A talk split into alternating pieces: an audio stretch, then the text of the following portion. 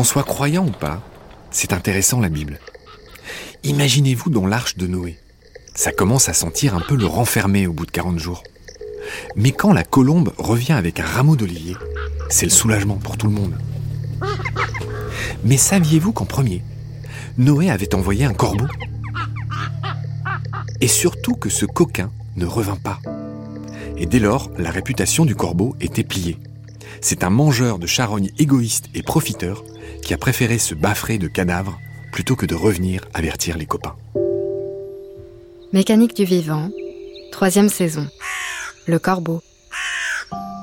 Par Marc Mortelmans.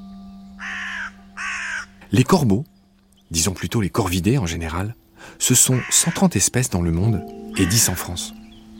Et ils n'ont pas toujours eu mauvaise réputation comme aujourd'hui. Mais le christianisme et le Moyen Âge leur ont été fatals. Ces dernières décennies, leur extraordinaire intelligence leur vaut un timide retour en grâce. Une intelligence que toutes les cultures leur reconnaissent depuis l'Antiquité, depuis les Grecs et les Romains, et sans doute même avant. Ça n'empêche pas quatre espèces, la corneille, le corbeau-freux, le jet et la pie, d'être massacrées chaque année. Les agriculteurs leur reprochent, à raison, d'être des pilleurs des graines qu'ils sèment. Ça concerne surtout les corneilles, les freux et les choucas. Par ailleurs, ils sont aussi accusés d'être des pilleurs de nids, ce qui est vrai aussi.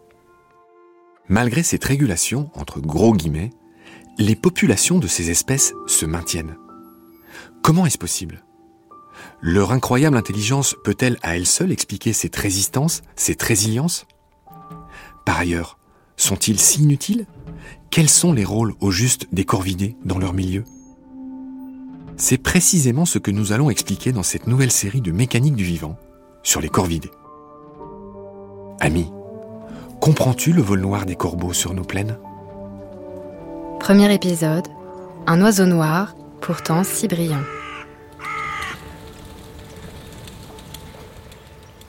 Je m'appelle Marc Mortelmans et je suis passionné par le monde vivant.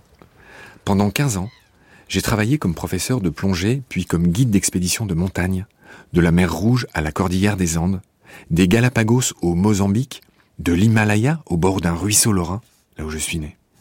Avec mes invités, nous partageons avec vous ces pépites de connaissances dans Mécanique du vivant. Une collection pour comprendre le rôle subtil des espèces dans leur milieu, leur stratégie de vie, les secrets de leur adaptation, les raisons et les conséquences de leur disparition ou de leur retour. Depuis quelques décennies, les corbeaux bénéficient d'un discret retour en grâce. Leur intelligence et leur mémoire, en effet, sont hors du commun. Les chercheurs qui s'intéressent à l'intelligence des animaux préfèrent plutôt parler plus pudiquement de cognition. Dans certains domaines, les corvidés font mieux que les grands singes. Mais est-ce toujours pertinent de comparer les capacités d'animaux si différents? Pour répondre à cette question, j'ai fait appel à Valérie Dufour. Valérie est une éthologue du CNRS qui étudie le comportement des corvidés elle est basée à Strasbourg. Alors un exemple précis qui pourrait illustrer ça, c'est cette tâche de la fable des Opes que tout le monde connaît. On a un tube, il y a de l'eau et puis il y a une petite larve et il faut mettre un, objet lourd ou dense dans le tube pour faire monter la larve. Alors les grands singes, quand on leur propose ce type de test, il y a un tube, il y a une cacahuète, ils doivent mettre de l'eau dedans et puis les, les orang-outans, ils réussissent en moins d'une minute. Ok, ils vont chercher de l'eau, ils vont mettre de l'eau dans le tube, ça fait monter la cacahuète. Quand on présente ça à des corvidés, on voit que euh, si on leur donne le choix entre un objet lourd et dense versus un objet léger, comme par exemple du polystyrène, qui a exactement la même forme mais qui n'est pas lourd ou dense, ils vont choisir l'objet lourd ou dense en premier, et quasiment au premier essai. Et l'analyse au départ, c'est waouh, ils sont aussi bons que les orang-outans, ils ont compris euh, ces notions de flottaison, etc. Ils ont et de densité, ils comprennent le mécanisme. Et en fait, on s'est rendu compte que non, ils ont juste réussi cette tâche parce qu'ils avaient une préférence initiale pour euh, la manipulation des objets lourds et denses. Donc c'est pas du tout une compréhension des règles physiques qui leur a permis de résoudre la tâche, c'est un peu le hasard. Si par contre on leur apprend à préférer des objets légers, eh ben ils vont mettre des objets légers dans ce tube, ils vont se tromper deux, trois, quatre fois, mais après trois, quatre essais, hop, ils changent leur préférence. Donc ils sont capables d'apprendre très très vite de leurs erreurs et c'est là où ils sont très performants comparés aux primates. Qui dit intelligence dit cerveau. Plus un animal est imposant en taille, plus son cerveau est gros, c'est logique. Ainsi, celui de la baleine bleue est bien plus gros que celui d'une souris. Et les chercheurs ont inventé un quotient d'encéphalisation, un QE, un peu sur le modèle du QI, qui permet de situer la grosseur du cerveau par rapport à une moyenne. Le recordman en la matière, bah, sans surprise, c'est l'homme, avec un QE de plus de 7. Ensuite, il y a le dauphin, à plus de 5, et le corbeau est à égalité avec le chimpanzé, à 2,5. Pour info, juste pour info, Minou et Toutou sont à 1 et la souris est à 0,5. Il faut dire que ce QE ne fait pas l'unanimité chez les scientifiques, mais disons que c'est une première indication. En plus de ça, les corvidés ont proportionnellement plus de neurones et un système de câblage plus court, donc a priori plus efficace que la moyenne. En résumé, ils percutent vite et bien ces oiseaux de malheur. La définition la plus simple de l'intelligence, c'est d'être capable de résoudre vite et bien un problème inconnu. Et l'un des critères, c'est aussi l'aptitude à fabriquer des outils.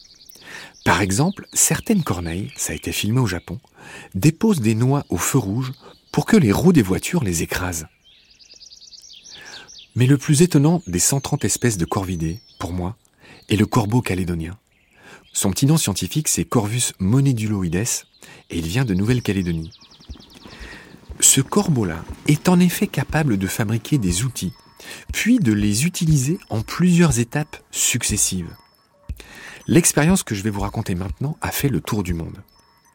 Le corbeau calédonien doit aller chercher une larve insérée dans une fente impossible à atteindre avec son bec seul. Le seul moyen d'extraire cette larve, c'est de la tirer hors du trou grâce à une longue baguette enfermée dans une boîte. Il a pour ça à sa disposition plusieurs outils qu'il doit combiner pour ouvrir cette boîte. Alors voilà ce qui se passe en résumé.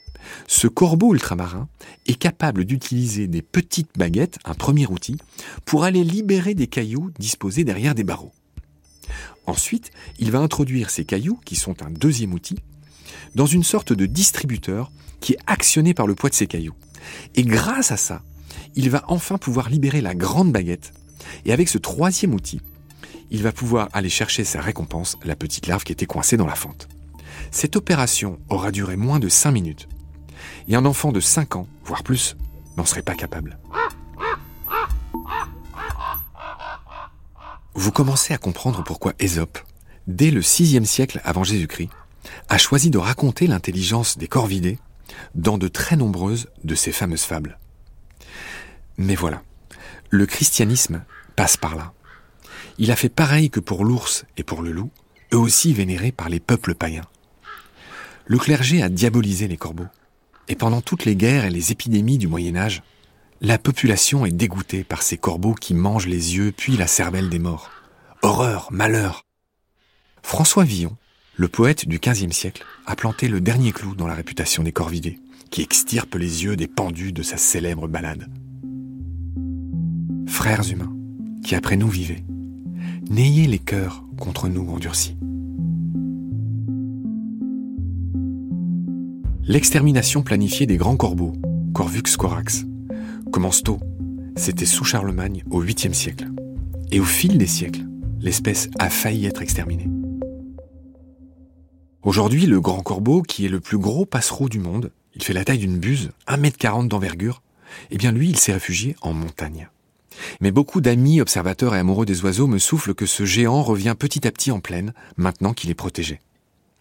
En tous les cas, aujourd'hui, le grand corbeau est protégé en France, tout comme le chouca des tours, Coloeus monedula, le petiot, le minus de la famille, avec ses yeux argentés et sa belle capuche grise. Au fait, vous n'avez pas tiqué en entendant monedula Il y a comme un air de petite monnaie, de petite pièce dans ce nom. Et pour cause, ça vient de sa tendance à piquer, à subtiliser des objets brillants, un peu comme la pie.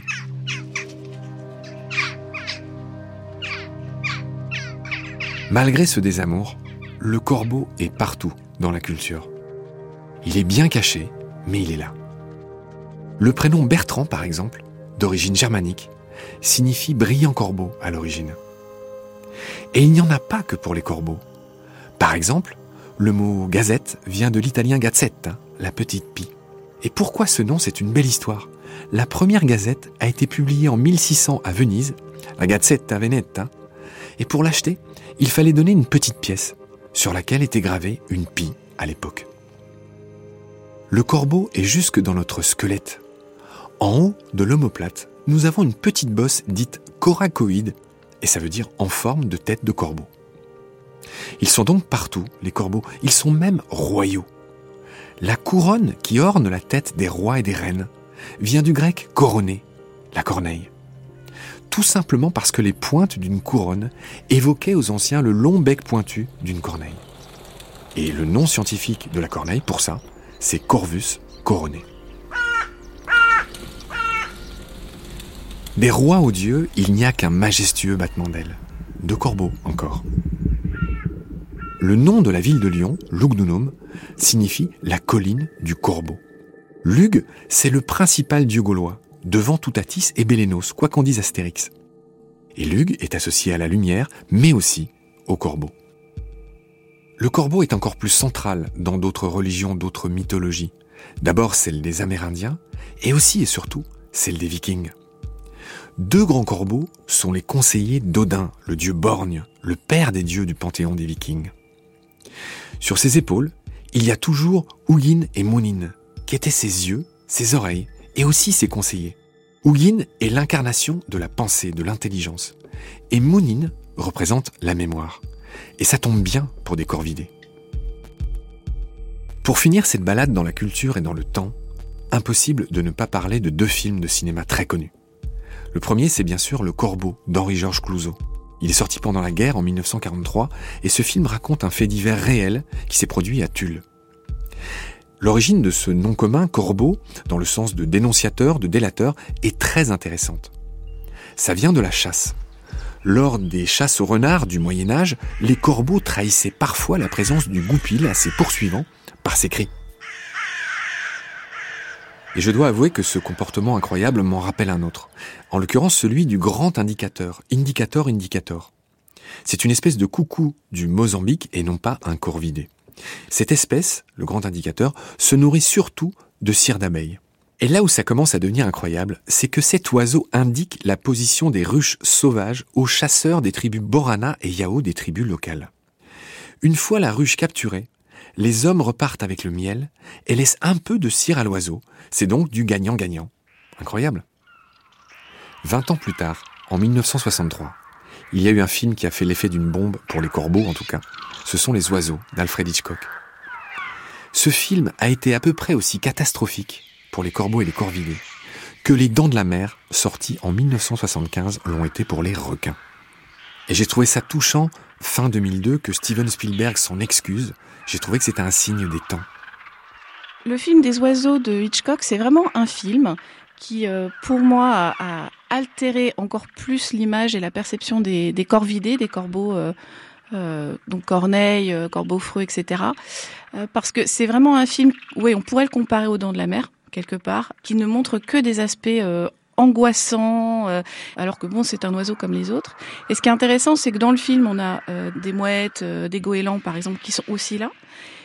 Mais c'est souvent, quand on parle de ce film-là, c'est souvent des oiseaux, des corbeaux. On dit ah oui, Hitchcock, c'est les corbeaux. Et on parle beaucoup moins des mouettes. Donc c'est vraiment eux qui portent le, la culpabilité, le, poids euh, de, cette angoisse euh, véhiculée par le film. Et ça, je trouve ça vraiment très dommage et je déteste ce film. Nevermore. Jamais plus, comme le répétait le corbeau d'un des plus beaux poèmes d'Edgar Allan Poe, The Raven. Jamais plus. Nevermore.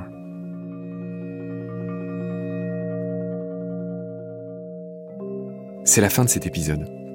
Dans le prochain, nous allons parler d'une autre grande composante de l'intelligence des corbeaux, et il s'agit de leur intelligence sociale. Nous allons voir comment leur population reste stable malgré les massacres perpétuels. Avec Valérie Dufour, nous allons vous révéler que ces oiseaux sont capables d'empathie en quelque sorte, en tout cas qu'ils sont capables de se projeter dans la tête de leurs congénères et même dans celle d'autres espèces.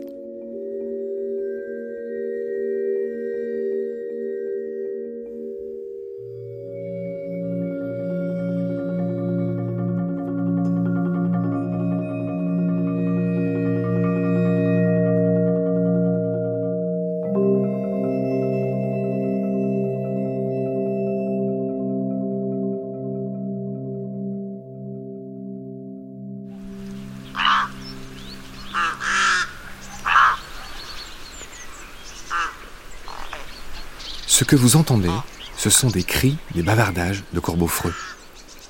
Le grand corbeau, la corneille noire, la corneille mantelée et justement les corbeaux freux sont les quatre espèces de corvus, les corbeaux typiques, les corbeaux vrais.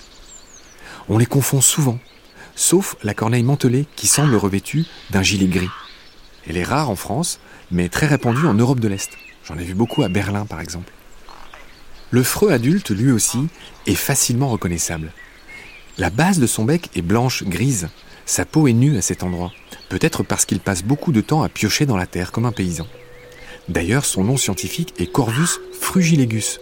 En gros, ça veut dire le vendangeur, le cueilleur.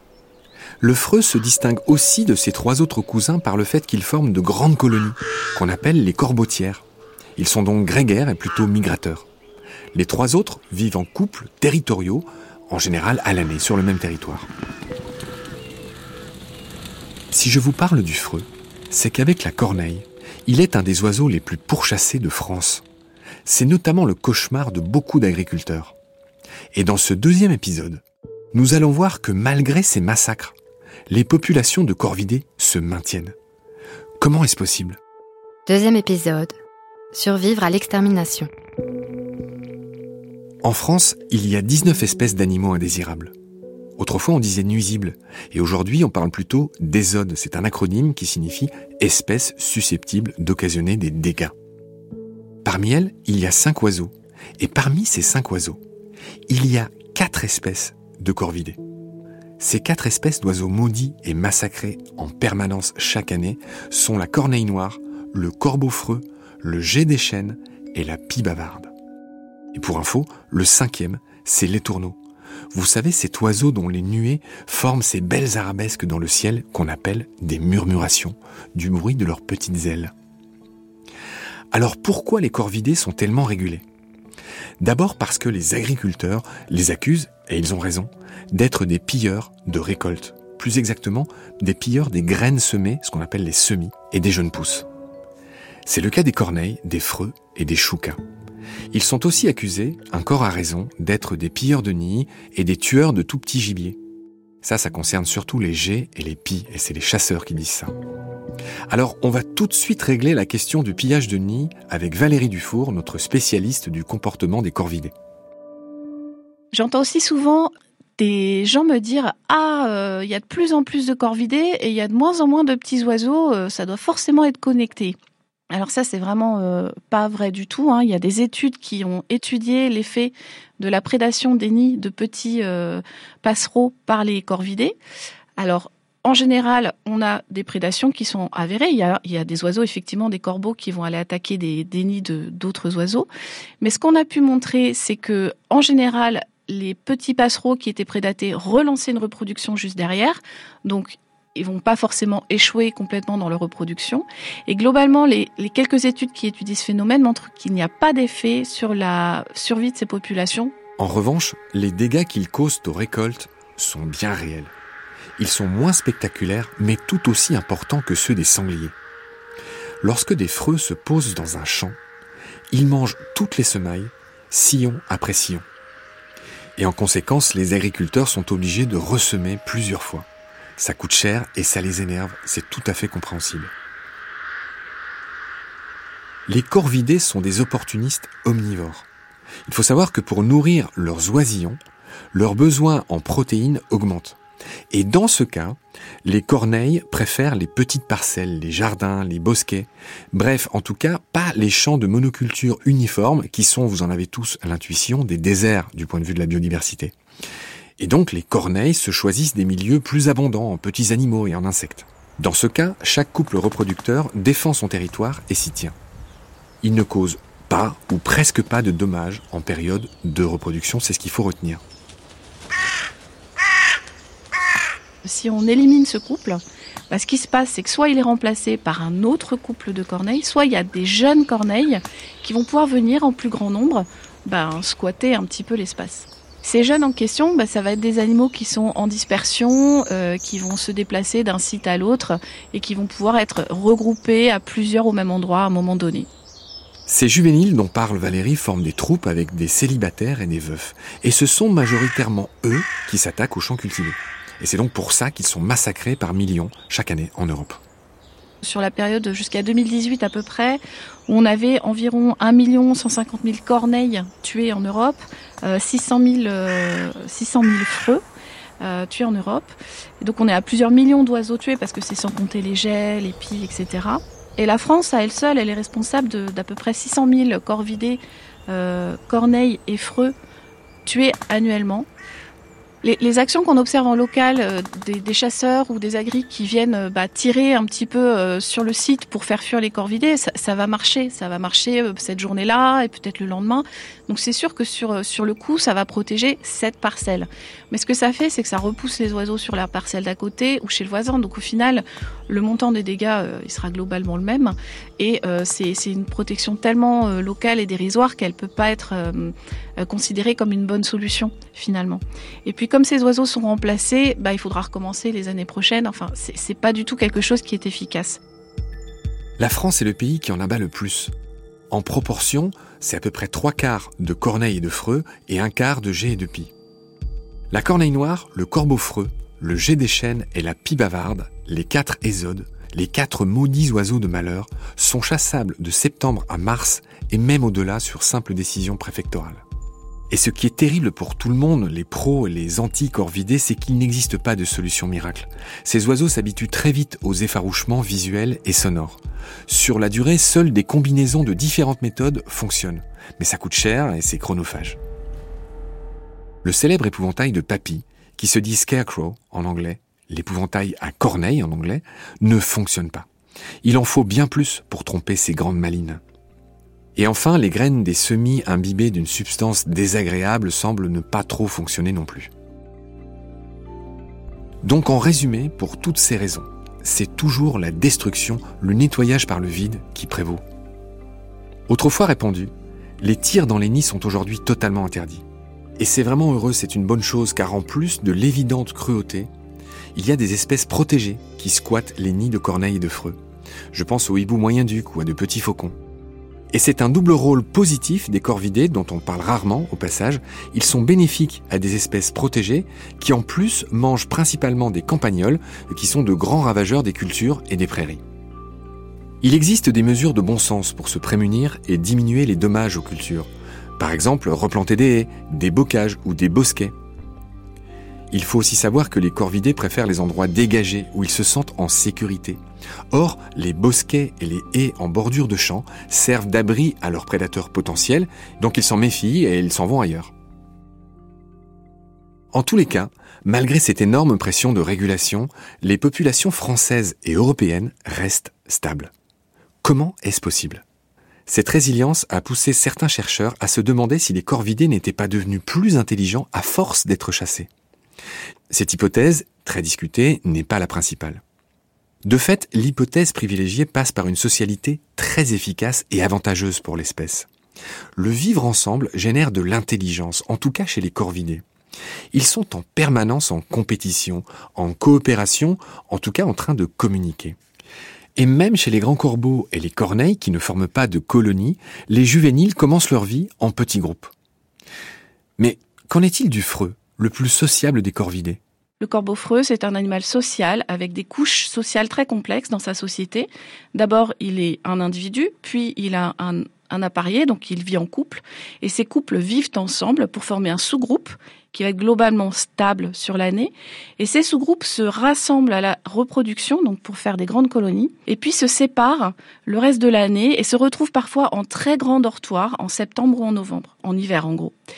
Et ça veut dire que c'est très compliqué pour eux parce qu'il y a plusieurs couches comme ça, le couple, le sous-groupe, euh, la, la colonie. Et on pense que ces oiseaux sont du coup très sociaux et que ça peut avoir influencé leurs compétences cognitives. Ça peut être connecté à leurs compétences cognitives.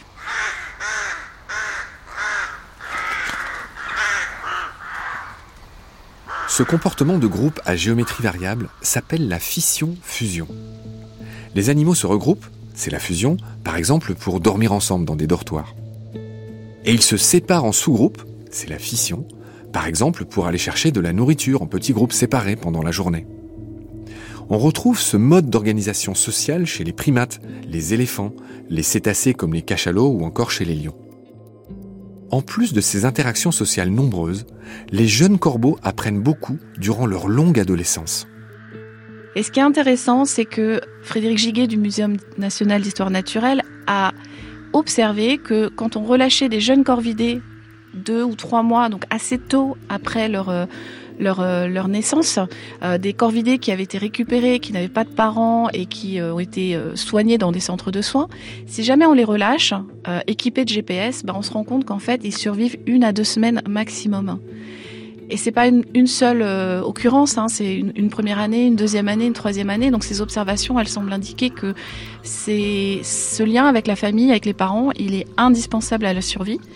Euh, qu'il ne faut pas relâcher des jeunes trop tôt et qu'il faut euh, leur montrer comment se nourrir. Il faut attendre qu'ils soient plus solides et qu'ils soient beaucoup plus autonomes si on veut avoir des chances de succès.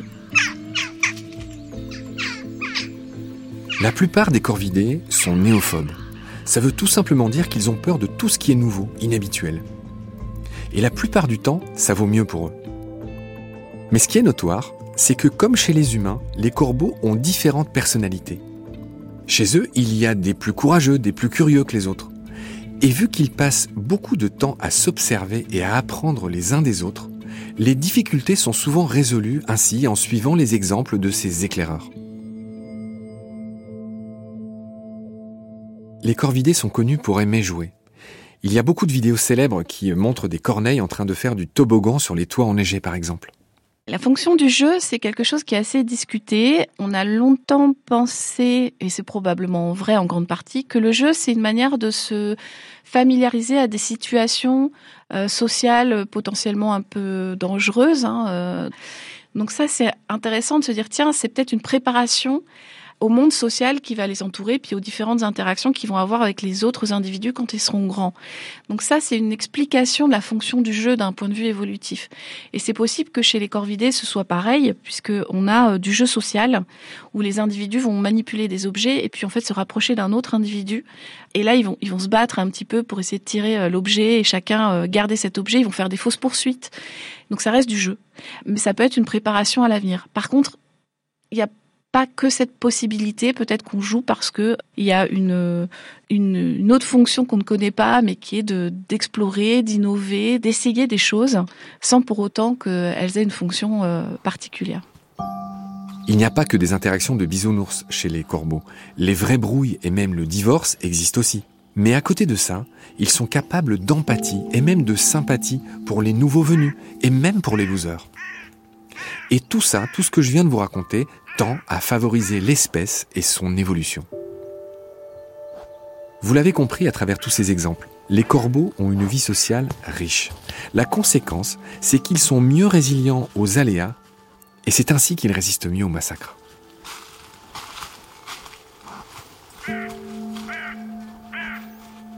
C'est la fin de cet épisode.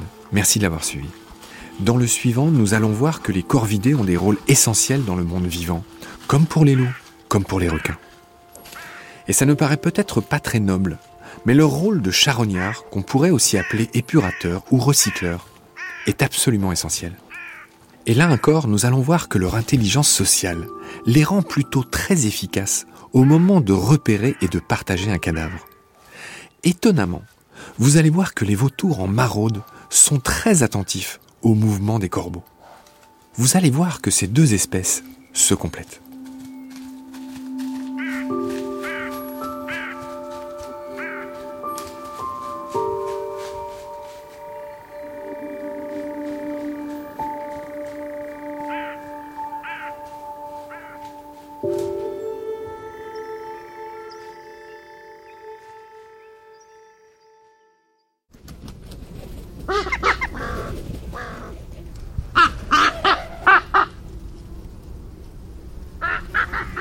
Pendant l'hiver 2021, je me promenais dans le Jura suisse avec Thomas, un ami naturaliste et photographe animalier. C'était au creux du vent, près du lac de Neuchâtel. À un moment, un couple de grands corbeaux est passé dans le ciel.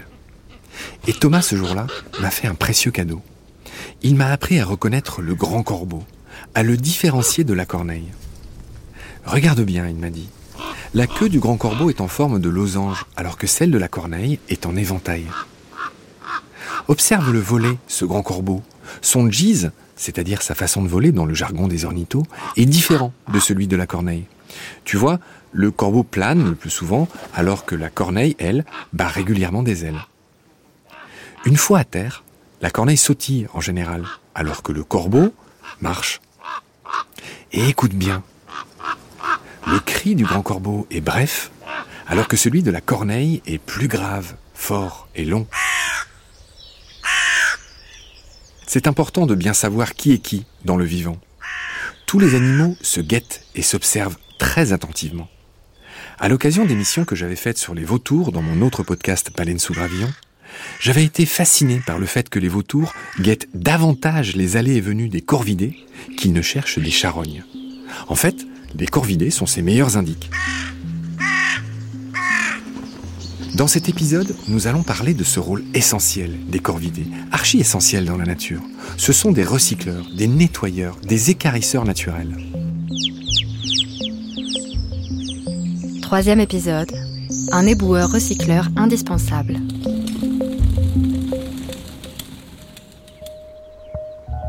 Dans le grand restaurant du vivant, il y a les producteurs, les plantes ou le plancton par exemple. Il y a les consommateurs, le zèbre ou le lion, et il y a les décomposeurs, les vautours ou les bactéries. Nos corvidés, eux, sont ceinture et bretelles. Ils sont à la fois consommateurs et décomposeurs. Ils sont omnivores, pas difficiles et opportunistes.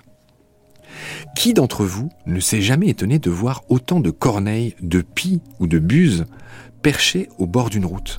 À votre avis, qu'attendent-ils? Un repas gratuit, bien sûr. Les milieux façonnés par l'être humain tuent beaucoup d'animaux sauvages. Les routes, les voies ferrées, les lignes à haute tension, les éoliennes et les vitres sont autant de pièges pour la faune. L'agriculture intensive, elle aussi, est cause de mortalité. Chaque moisson est aussi une hécatombe. Mais les corvidés ont su tirer leur épingle du jeu. Ce sont des charognards facultatifs, contrairement aux vautours qui, eux, sont des charognards stricts, obligatoires. En bonne harmonie, les charognards facultatifs de différentes espèces se partagent le boulot et les plages horaires. Le jour, c'est pour les corvidés, et la nuit appartient à un chasseur, en grande partie au renard.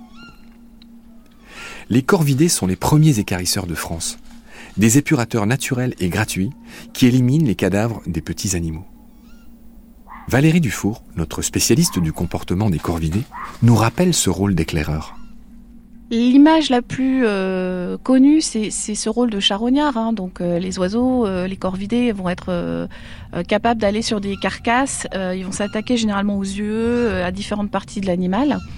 Et c'est vrai que c'est une fonction qui est très utile puisqu'elle permet de nettoyer euh, les, les, les, champs de, de, des micro-mammifères ou de choses comme ça.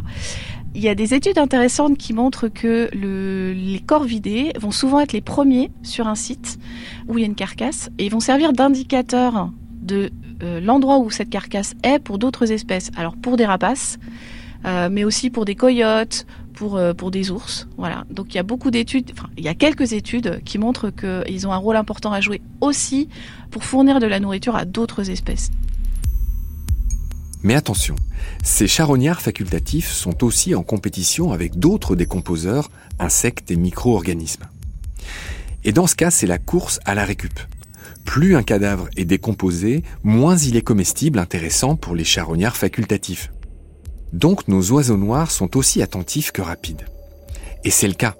Une étude anglaise a établi que des corneilles avaient éliminé plus de 90% de tous les rats morts mis à leur disposition en une seule journée. Mais il y a encore plus important que ce recyclage des éléments nutritifs. Les charognards fonctionnent aussi comme un cul-de-sac épidémiologique. Ça veut juste dire qu'ils empêchent la propagation de maladies, d'épidémies, et bien sûr, les vautours sont les maîtres en la matière. Mais les corvidés aussi dans une moindre mesure. Les corbeaux et les corneilles invitent souvent ces vautours à leur banquet. Ce n'est pas qu'ils ont bon cœur, c'est juste qu'ils ont besoin du bec crochu de l'ouvre-boîte des vautours et des mâchoires du loup pour ouvrir un cadavre, tout simplement. Et c'est pourquoi les yeux des vautours seraient notamment très sensibles aux irisations du plumage de maître corbeau qui nous apparaît noir, mais qui pour les autres oiseaux a bien d'autres couleurs. Les corvidés, ce sont des oiseaux qu'on imagine toujours noir, alors qu'en fait c'est pas du tout le cas. Hein. On a la piquée noire et blanche, le jet qui est très coloré. Il se trouve que même ceux qui sont noirs, comme la corneille, le freux ou le grand corbeau, ils sont noirs de notre point de vue. C'est-à-dire qu'ils ont en fait des couleurs irisées sur les plumes. Et quand on a un oiseau et qu'on a une vision tétrachromatique, c'est-à-dire qu'on est capable de voir les ultraviolets, eh bien, on perçoit un corps vidé avec des couleurs et pas noir. Donc l'humain, lui, il est trichromatique, il a une vision des couleurs qui est un peu moins performante que celle des oiseaux, et lui voit les oiseaux noirs. Alors ça un intérêt cette question parce que quand on est un prédateur et qu'on voit un oiseau noir au sol, euh, on va peut-être pas le distinguer parmi euh, le paysage et on va pas le repérer. Si on est un prédateur mammifère avec une vision trichromatique, les corvidés noirs, on les distinguera pas très bien quand il y a de l'ombre, quand il fait sombre. Par contre, si on est un oiseau, comme un rapace, avec une vision des couleurs tétrachromatiques, ben, on verra très bien les corvidés. Ils seront pas du tout euh, confondus dans le paysage. La coopération est partout dans le vivant, loin de la loi de la jungle. Les animaux ont besoin les uns des autres pour survivre. C'est pourquoi les milieux sauvages intacts sont plus résilients, plus résistants, et nous avions vu ça dans les épisodes précédents sur les loups et sur les requins. Cette coopération profite à toutes les espèces. Les grands corbeaux surveillent tout ce qui se passe et maintiennent tout leur voisinage en alerte. D'une certaine manière, ça évite de lambiner, ça élimine les faibles et les mal adaptés. Par exemple, des corbeaux mènent des raids pour piller les caches de nourriture des renards arctiques. Leur excellente mémoire leur permet de repérer les gardes-manger des autres, que ce soit ceux de leurs congénères ou ceux des autres animaux comme les écureuils. Ils retiendront l'emplacement pendant plusieurs mois pour pouvoir venir y voler de la nourriture si le besoin s'en fait sentir. Cette bonne mémoire et cette roublardise obligent les autres espèces à redoubler de prudence et d'inventivité elles aussi. Et ce sont celles-là qui transmettront le mieux leur gène. La grande intelligence et sociabilité des corvidés leur apportent un autre avantage. Comme nous l'avons vu dans l'épisode précédent, les corvidés communiquent de façon très élaborée entre eux. Quand un corbeau a trouvé la carcasse d'un animal trop gros pour lui seul, il va appeler ses congénères, moins par souci de partager son butin que pour éloigner les concurrents indésirables. Conclusion, l'union fait la force chez les corbeaux aussi. Mais attention, S'ils sont parfois alliés avec les rapaces, qui ne dédaignent pas une bonne charogne eux aussi de temps en temps, je pense notamment à la buse et au Milan royal, les corvidés passent beaucoup de temps à harceler les becs crochus. Ça s'appelle le mobbing, un mot anglais qu'on peut traduire par houspillage en bon français. Souvenez-vous, vous avez peut-être déjà vu un jour une nuée de corneilles attaquer une buse. Pourquoi font-elles ça? Parfois, c'est pour lui voler sa nourriture, et souvent, c'est pour les éloigner de leur nid, tout simplement. C'est un peu comme les requins et les dauphins, les loups et les renards. Beaucoup de voisins sont aussi des frères ennemis dans le vivant.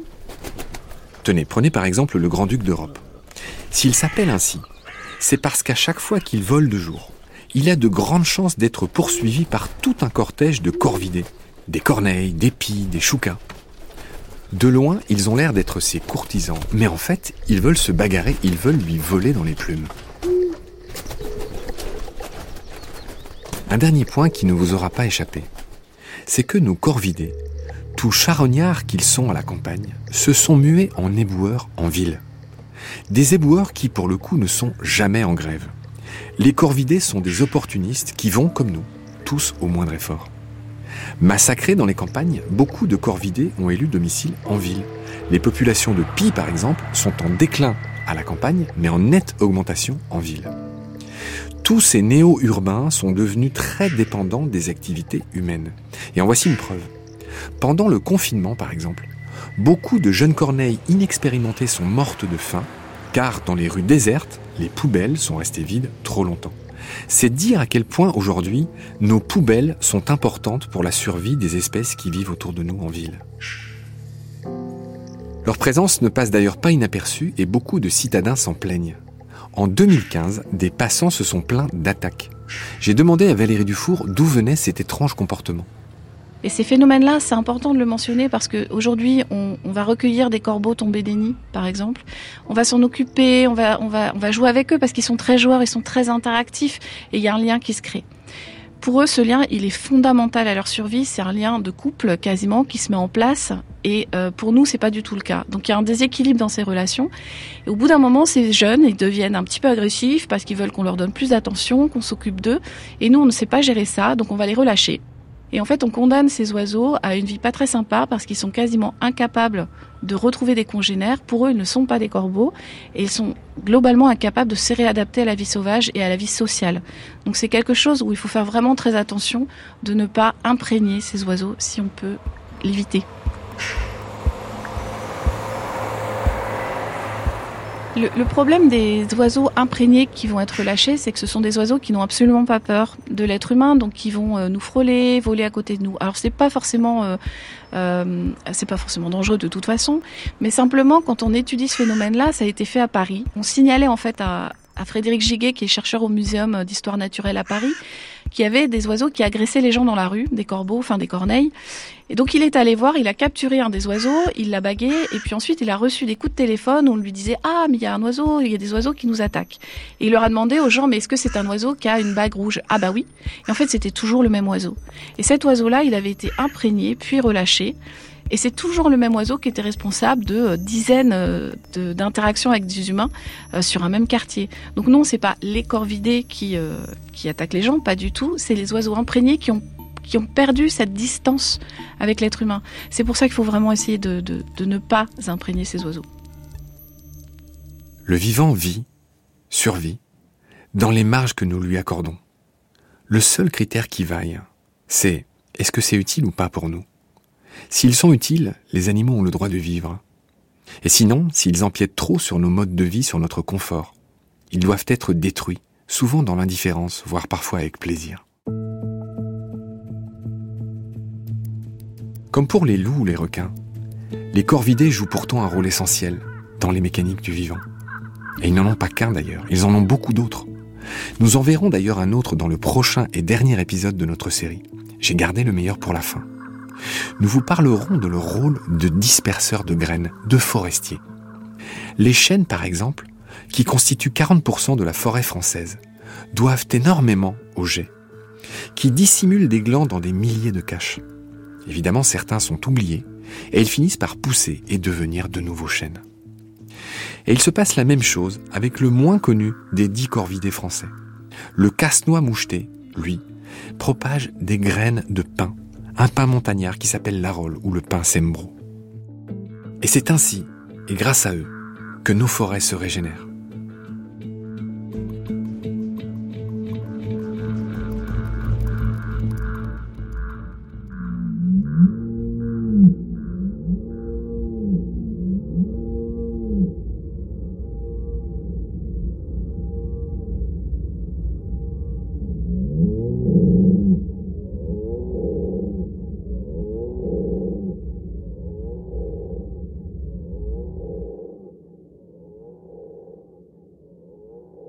Il y a 130 espèces de corvidés dans le monde, et une dizaine en Europe.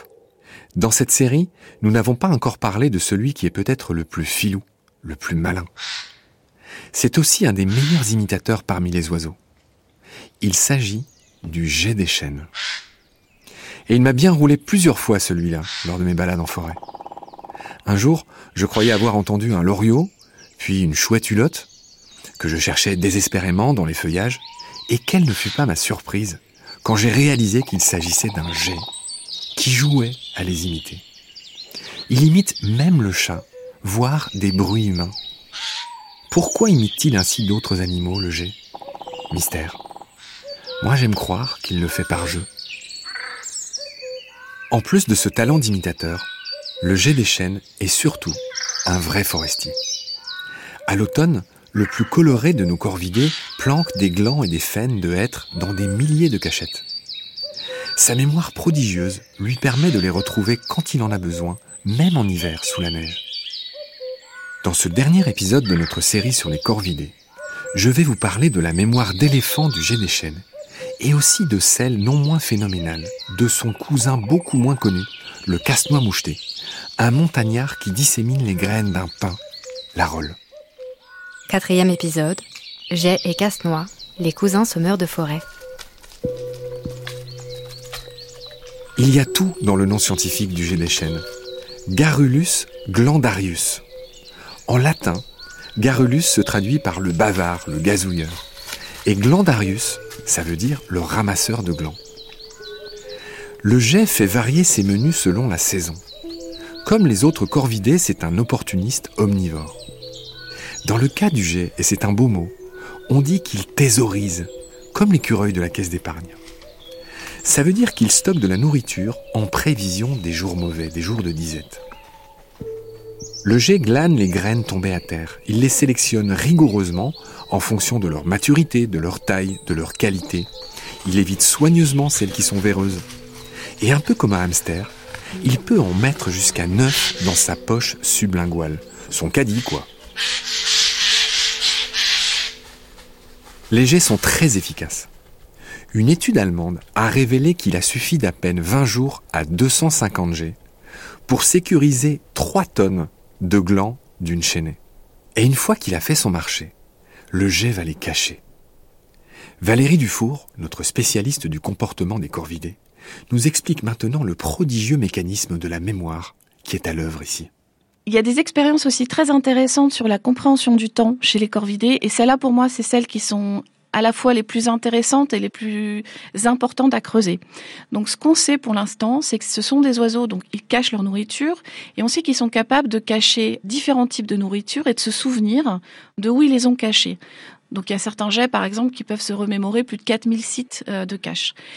Ce qui est intéressant, c'est que quand on teste ça en laboratoire, euh, on se rend compte qu'ils savent ce qu'ils ont caché, quand ils l'ont caché et où ils l'ont caché. Et ces trois éléments-là, c'est ce qu'on appelle de la mémoire de type épisodique.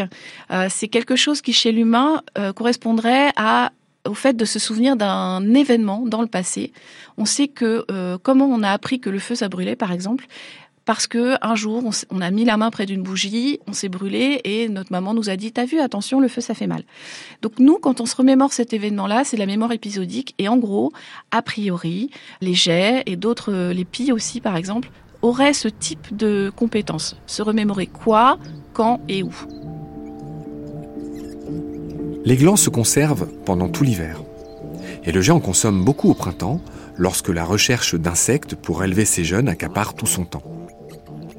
Pour retrouver ses réserves, le jet utilise des balises qu'il mémorise toutes soigneusement. S'il estime qu'il en manque, il peut rajouter ici et là quelques petits cailloux. Mais s'ils disparaissent, il est incapable de retrouver la cachette. Dans tous les cas, une partie de ces milliers de glands finit par germer. Le jet est donc le premier reboiseur européen des chênes, des hêtres et d'autres arbres. C'est clairement une espèce ingénieure qui façonne son milieu. En résumé, cette mécanique-là est très bien huilée. Mais il y a plus et il y a mieux. Ces malins ne font pas que cacher des glands en vrac. Ils gèrent les stocks et ils planifient. Le jet se souvient d'où il a caché sa nourriture, à quel moment et de quel type de nourriture il s'agissait. De cette manière, le jet peut consommer ses aliments avant leur date limite de péremption. Comme nous l'a dit Valérie Dufour précédemment, la mémoire épisodique que l'on croyait réservée aux humains, est la capacité de se souvenir de quoi, où et quand. Le chercheur britannique Nicolas Clayton de l'Université de Cambridge et son équipe ont voulu reproduire le phénomène en laboratoire. Pour ça, ils ont fait appel à un jet buissonnier, un cousin américain de notre jet chênes. Les chercheurs ont placé ce jet dans une cage à trois compartiments communiquant entre eux, mais dans laquelle seul le compartiment de droite contenait de la nourriture. Durant deux heures par jour, pendant cinq jours, les chercheurs ont enfermé l'oiseau dans l'un des compartiments, qui un jour contenait de la nourriture et l'autre non. En gros, c'était aléatoire. Le jet voyait que la ressource n'était pas garantie. Et il n'a suffi que de six jours pour que l'oiseau, à chaque fois qu'il le pouvait, prélève de la nourriture dans le compartiment où il y en avait tout le temps, pour la stocker dans les deux autres où il n'y en avait que de manière aléatoire. Et c'est ainsi que les chercheurs ont conclu que cet oiseau planifiait et que de manière générale, ces animaux-là ont conscience du passé, du présent et du futur. Mais attention, selon Valérie Dufour, ces résultats sont à affiner. C'est vrai qu'en science, il vaut mieux rester prudent. Et malheureusement, récemment, ça a été répliqué et ça marche plus. Donc on n'a pas une réplication exacte et ça pose beaucoup de questions sur les mécanismes qui expliquent la résolution du problème dans le premier cas. A priori, c'est plutôt des éléments de mémoire, le fait de se souvenir ou d'avoir associé le compartiment B au fait d'avoir faim, qui fait que les animaux cachent sans nécessairement qu'ils aient prévu ce qui allait se passer le lendemain matin. Mais ça reste à étudier un peu plus longuement parce que c'est vraiment une question intéressante à résoudre. Quoi qu'il en soit, difficile de ne pas s'étonner devant les capacités et l'utilité du jet des chênes. Je rappelle au passage qu'il fait partie des ésodes, les espèces susceptibles d'occasionner des dégâts, ce nouvel acronyme qui désigne les nuisibles. Les jets sont moins chassés que les corneilles et les freux, mais ils sont tirés et piégés par dizaines de milliers chaque année. Pourquoi? Parce que les chasseurs les accusent, à raison, d'être des pilleurs de nids. C'est certes vrai, mais comme Valérie Dufour nous l'avait déjà expliqué dans un chapitre précédent, il a été bien démontré par des scientifiques que ces raids ne mettent pas en danger les espèces d'oiseaux prédatés. Ne nous voilons surtout pas la face. Les vrais facteurs de disparition sont bel et bien d'origine humaine. Destruction et fragmentation des habitats, pollution, il y a le climat aussi, mais il y a surtout les chats, une espèce invasive, stricto sensu, quoi qu'on en pense. Les chats sont bien pires pour la petite faune du quotidien que les jets des chênes. Tuer des jets, encore plus en masse, ce n'est pas rendre service à ses voisins sauvages, car le jet est aussi la sentinelle de la forêt. Il a été démontré que l'écureuil roux, les renards et bien d'autres animaux dressent toujours l'oreille quand le jet lance une alerte.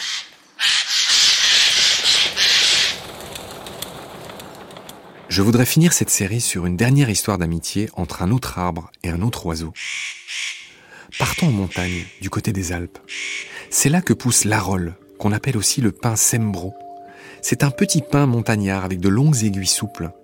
Ses cônes sont beaucoup plus ronds que ceux des sapins par exemple et presque violets. Les graines de l'arole s'appellent des pignons. Elles n'ont pas d'ailettes et sont plutôt lourdes. La conséquence, c'est qu'elles ne peuvent pas être transportées par le vent.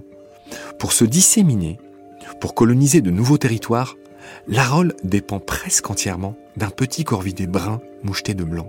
Il s'appelle le casse-noix moucheté. Son nom scientifique est presque comique, car il signifie deux fois casse-noix en latin et en grec. Nucifraga cariocatactes. Le casse-noix est assez original par rapport à ses cousins corvidés. Déjà, il est montagnard, tout comme pour le crave à bec rouge et le chocard à bec jaune, deux élégants dont j'ai beaucoup trop peu parlé dans cette série.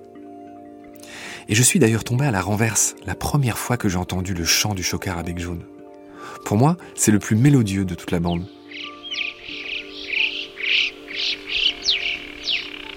Si vous vous baladez dans une forêt d'Arol, vous avez de grandes chances d'entendre un casse-noix et avec un peu de patience, de le voir. L'arbre et l'oiseau sont inséparables. Le casse-noix raffole de ses pignons et pourrait difficilement survivre sans. En montagne, il a moins de choix que son cousin, le jet des chênes. Mais comme le jet, les casse-noix du monde entier ont un atout maître pour survivre. On a le, casse-noix de Clark qui est capable d'avoir plus de 6000 caches. Et quand il les retrouve, euh, il en retrouve entre 3 et 4000 sachant qu'il en a vraiment besoin pour survivre l'hiver. Donc euh, il vit en altitude et il n'a rien d'autre à manger. Donc là, s'il retrouve pas plus de 2000 caches dans son hiver, euh, il va mourir. Donc là, ces oiseaux-là retrouvent leurs caches. Euh, ils les retrouvent même si elles ne sont pas marquées par des éléments du paysage. Donc s'ils les ont cachées en plein milieu d'une pelouse, ils retrouvent.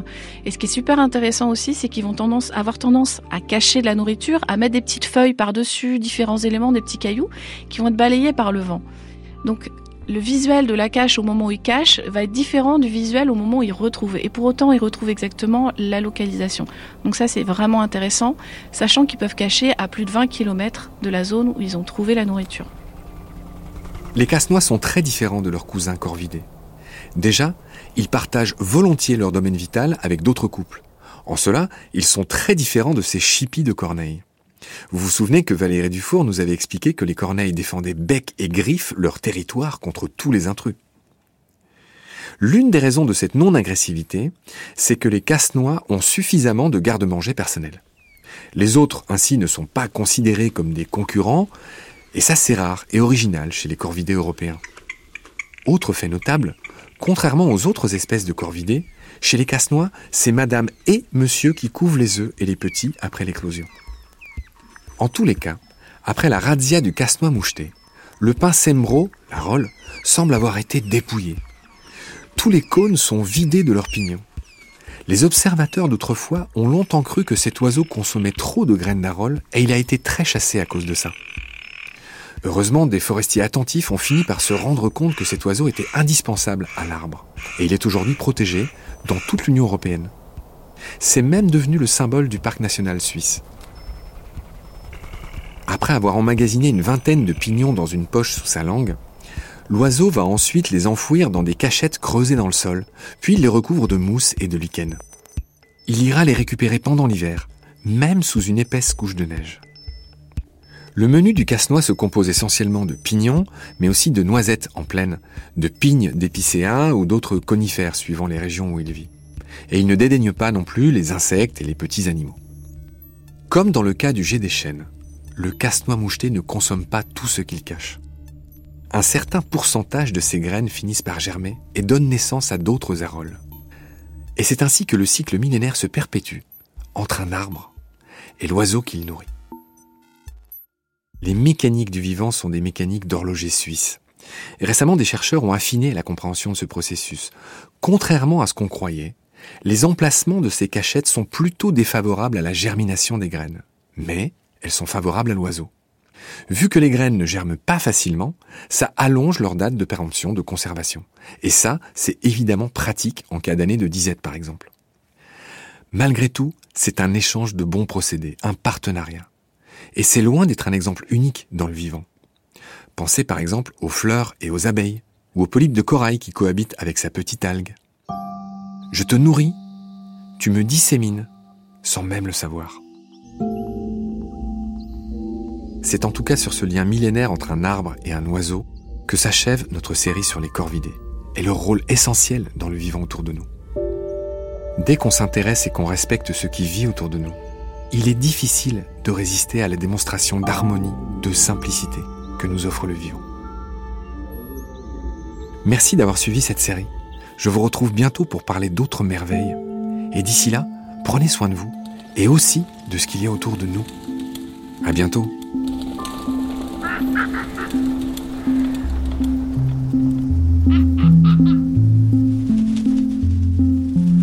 C'était Mécanique du vivant, troisième saison, Le Corbeau, par Marc Mortelmans. Avec l'éthologue Valérie Dufour. Conseillers et chargés de programme, Camille Renard, Thomas Biassi, Elodie Piel. Prise de son, mixage, Jason Taous, Stéphane Touvenin. Et la voix de Prudence Castelot. Réalisation, Charlotte Roux.